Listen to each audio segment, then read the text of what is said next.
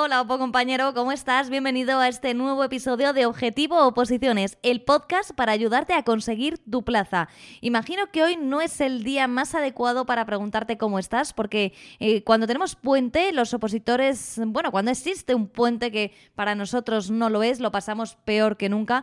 Pero bueno, por otro lado, ha sido el puente de la Constitución. Oye, pues en los medios de comunicación se habla de la Consti, de si se reforma, de si no se reforma. Esto te lleva a ti a recordar cuál es el procedimiento ordinario de reforma, entre otras cosas, cuáles son los artículos. Bien, no está mal este puente para los opositores cuando todo el mundo está hablando de la Constitución. ¿Qué pasa?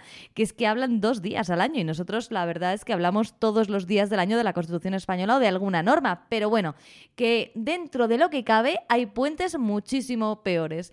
Bienvenido a este nuevo episodio en el que vamos a hablar del Tribunal de Cuentas Europeo, que es la última institución que queríamos revisar contigo, porque son siete y hemos revisado las anteriores. Y antes de comenzar, déjame que te hable del reto gratuito de administrativo de la Seguridad Social por turno libre. Y es que del 12 al 17 de diciembre tenemos un reto gratuito para las personas interesadas en la oposición de administrativo de la Seguridad Social, como te digo, por turno libre. Solo por participar obtendrás un regalo seguro y además sortearemos entre todas las personas participantes en el reto cuatro suscripciones de un mes a administrativos de la Seguridad Social por turno libre. Así que si te estás planteando estudiar esta oposición, ya sabes lo que tienes que hacer, que es inscribirte en nuestro reto gratuito. Y ahora sí, bienvenido a este nuevo episodio de Objetivo Oposiciones en el que hablamos del Tribunal de Cuentas.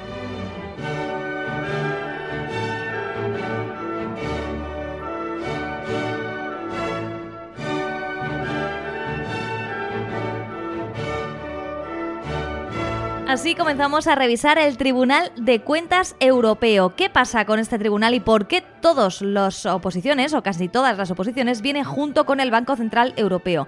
Pues bueno, se entiende que para un tema de desarrollo conviene hablar del aspecto financiero de la Unión Europea de manera conjunta, el Banco Central Europeo y el Tribunal de Cuentas Europeo. ¿Qué pasa? Que si tu examen es tipo test, tienes que saberte tanto las disposiciones relativas al Banco Central Europeo como al Tribunal de Cuentas. Y es por ello que en Oposita Test hemos querido hacer un episodio específico para el Tribunal de Cuentas, porque aunque no es que sea complejo, sí que suele ser algo que no nos interesa tanto a los opositores y por tanto hay que, hay que dedicarle más atención. Cuando un tema te es muy sencillo, está todo fenomenal. Cuando un tema es complejo, es de presupuestario, de financiero, de contratos, que son los que nos suelen costar, pues ya ahí mm, no queremos dedicarle tanto tiempo y luego llega el ejercicio, el tipo test, no te acuerdas porque no lo has revisado bien y llegan los dramas. Y aquí no queremos ningún opodrama más que el día a día, nuestra montaña rusa de emociones opositoriles. Así que vamos con ello. Primero, como siempre te digo, es el artículo 13.1 del Tratado de la Unión Europea, del TUE, el que establece que el Tribunal de Cuentas Europeo es la séptima institución.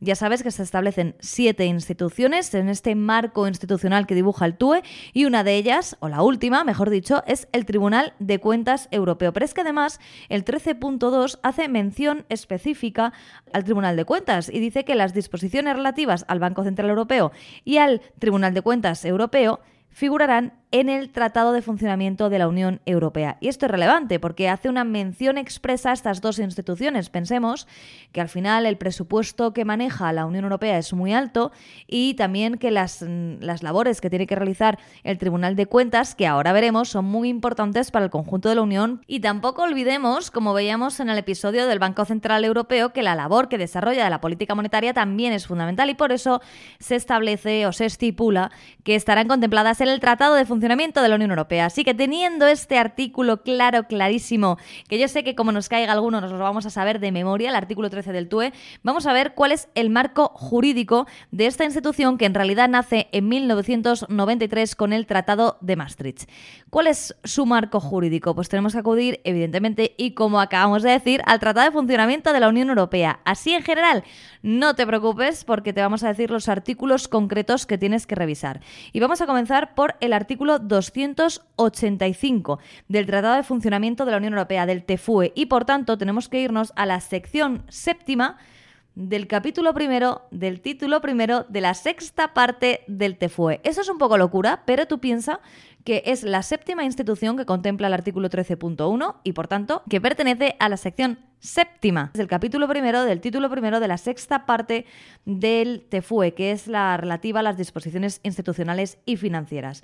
Bueno, ¿y qué se nos dice en este artículo 285? Pues el papel general que tiene la institución y su composición de una manera simple y clara. Vamos, eh, ya te adelanto que es fiscalizar controlar las cuentas de la Unión y que su composición será un nacional por cada Estado miembro, porque es el artículo 286, el siguiente, el que habla de los miembros y cómo se eligen cada uno de los miembros de, eh, que componen el Tribunal de Cuentas.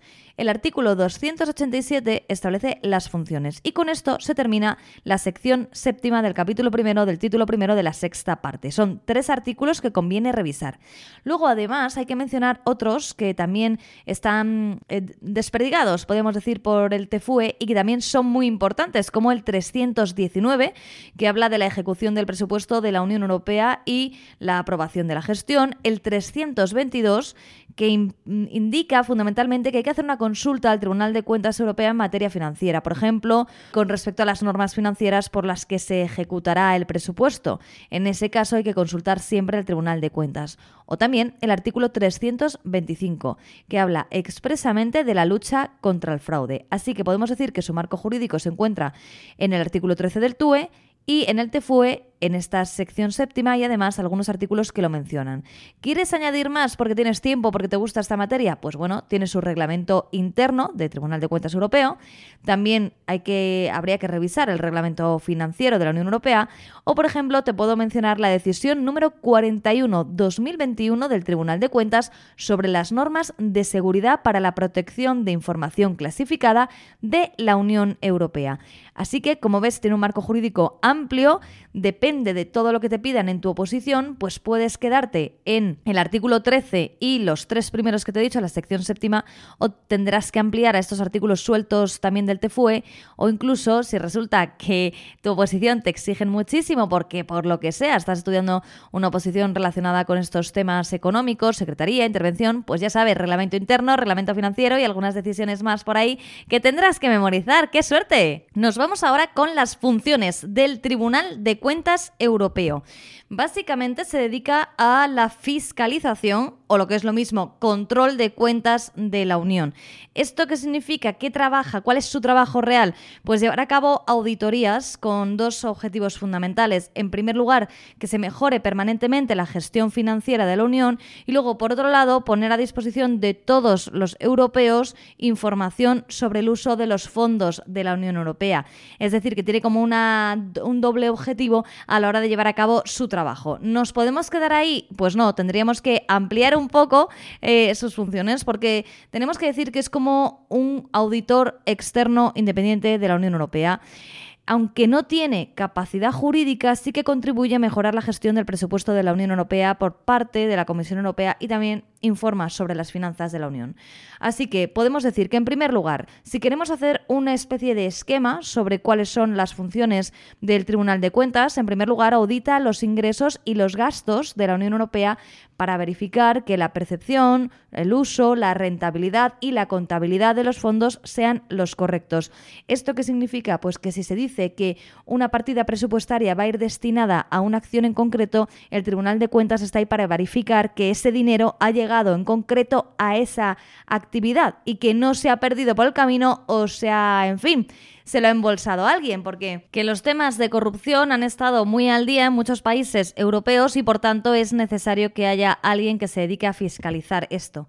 Por otro lado, supervisa cualquier persona u organización que maneje fondos de la Unión Europea, en particular mediante controles puntuales en las instituciones de la Unión Europea, especialmente en la Comisión, los Estados miembros y los países que reciben ayuda de la Unión Europea. Te sonará los fondos Next Generation, para lo cual nuestro país estableció un plan que permite que España reciba fondos de la Unión Europea. Pero claro, ¿los puede recibir y luego que nadie controle? Pues no, para eso está el Tribunal de Cuentas Europeo que va a ver si España le ha comentado a la Unión Europea que va a gastar el dinero, va a invertir ese dinero en ciertas actuaciones, en ciertos planes, que efectivamente sea así, que el dinero que llegue de la Unión Europea vaya definitiva a esas actuaciones que había dicho en este caso pues el Estado español, como puede ser cualquier otro que reciba fondos.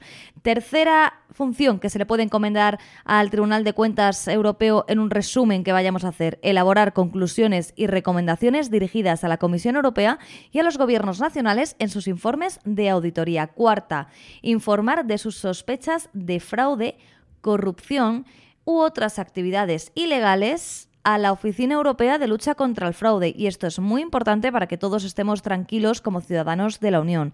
Quinta, elaborar un informe anual para el Parlamento Europeo y el Consejo de la Unión Europea que el Parlamento examina antes de aprobar la gestión del presupuesto de la Unión Europea por parte de la Comisión.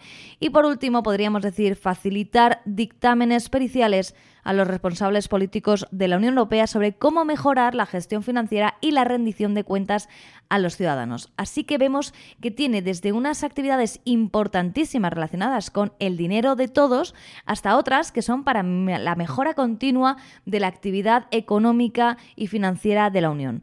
Por último, podríamos añadir que publica dictámenes sobre la legislación preparatoria y esta incidirá en la gestión financiera de la Unión Europea, así como documentos de posición, estudios o publicaciones específicas sobre cuestiones relacionadas con las finanzas públicas de la Unión Europea. Y para hacer todo esto hay que tener en cuenta que el tribunal tiene que ser independiente del resto de instituciones y organismos que audita y por eso goza de plena libertad para decidir qué somete a auditoría, cómo lo hace y dónde y cuándo presenta sus conclusiones. Vamos, que el Tribunal de Cuentas puede actuar, boom, por sorpresa y pillar a un Estado miembro o pillar a alguna persona que maneje fondos y que no lo haya hecho de manera adecuada. Y esto nos va a llevar también a hablar de cómo se compone el Tribunal de Cuentas. Porque claro, tenemos que pensar que estamos hablando de gente que controla a gente acerca de temas económicos y la composición de este tribunal es eh, ese dicho español no vayamos a poner al zorro a cuidar de las gallinas. Así que los miembros del tribunal son nombrados por el Consejo previa consulta al Parlamento Europeo para un mandato renovable de seis años. Eligen a uno de los miembros como presidente por un periodo de tres años. Ahora bien, ¿tiene que tener algunas características estas personas que se eligen? Pues sí, las encontramos en ese artículo que habíamos mencionado antes, 286. Por ejemplo, que los miembros del Tribunal de Cuentas serán elegidos entre personalidades que pertenezcan o haya pertenecido en sus respectivos estados a las instituciones de control externo o que estén especialmente cualificadas para esta función. Deberán ofrecer absolutas garantías de independencia. ¿Quién puede trabajar en el Tribunal de Cuentas Europeo desde España? Pues alguien que haya trabajado previamente en el Tribunal de Cuentas de España. Por otro lado, como ya te he comentado, serán nombrados para un periodo de seis años y esto es renovable y los miembros, como te decía, elegirán de entre ellos al presidente del Tribunal de Cuentas para un periodo de tres, pero que también puede ser renovable. En el cumplimiento de sus funciones, los miembros del Tribunal de Cuentas no solicitarán ni aceptarán instrucciones de ningún gobierno ni de ningún organismo y se abstendrán de realizar cualquier acto incompatible con el carácter de sus funciones.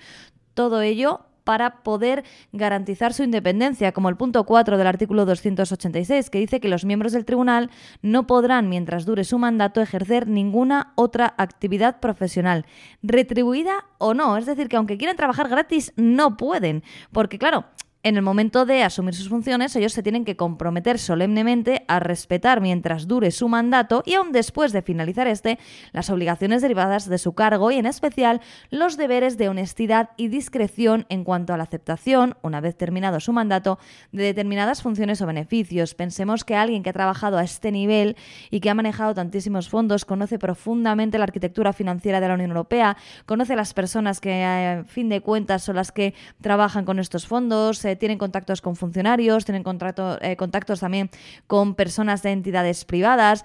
Por ello, se espera que estas personas, una vez que dejen el puesto, no ya durante el puesto, sino que una vez que dejen el puesto, sean honestas y básicamente no cuenten los secretos de los que se han enterado trabajando con todo el dineral que tiene la Unión Europea. Y visto ya su marco jurídico, vistas sus funciones y su composición, solo nos queda hablar de cómo hace su trabajo, cómo lo lleva a cabo. Pues fundamentalmente a través de tres tipos de auditorías.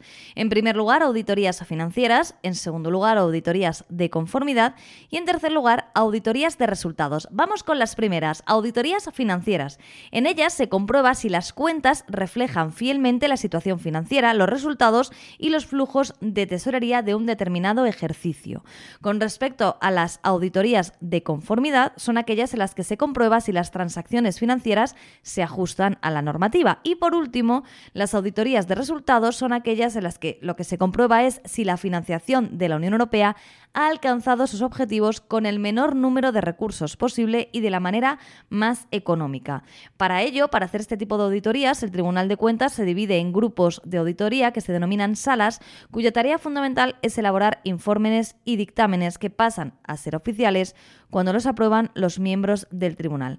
Así que ya ves que estas tres tipos, estos tres tipos de auditorías son muy importantes, cada una tiene una finalidad y que es en realidad cómo funciona el Tribunal de Cuentas, cuya sede, porque no sé si te lo he comentado, está en Luxemburgo y actualmente su presidente se llama Tony Murphy. No es muy conocido, no es como otros presidentes de otras instituciones de la Unión, pero claro, es que como hemos visto, estas personas tienen que estar un poquito más en la sombra para poder ver qué hace el resto de la Unión, de los países, de las personas, con el dinero que es de todos. Así que de esta manera creo que ya tenemos una visión general del Tribunal de Cuentas Europeo, cuáles son las normas fundamentales que le atañen, los artículos del TUE y del TEFUE, eh, así como otros reglamentos, cuál es su composición, recuerda renovables cada seis años y esto es muy confuso en ocasiones con respecto a la composición de otras instituciones. Yo te recomiendo que te hagas un cuadro esquema con respecto a la composición y funciones y artículos y secciones de, del Tratado de Funcionamiento de la Unión Europea que está cada uno para una institución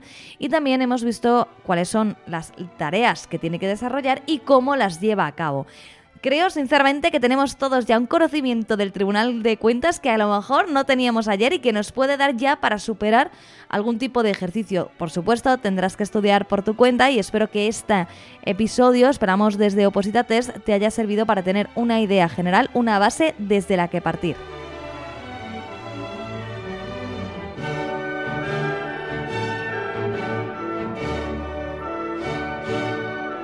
Aquí llega este episodio. Espero, compañero, de verdad que te cunda, que se nos viene por delante la Navidad, que va a ser bastante dura para nosotros. Yo no sé qué pasa últimamente, pero nos pasamos de fiesta en fiesta, de, ver cómo los demás disfrutan a estar nosotros encerrados en el Opozulo. Pero bueno, es lo que nos toca.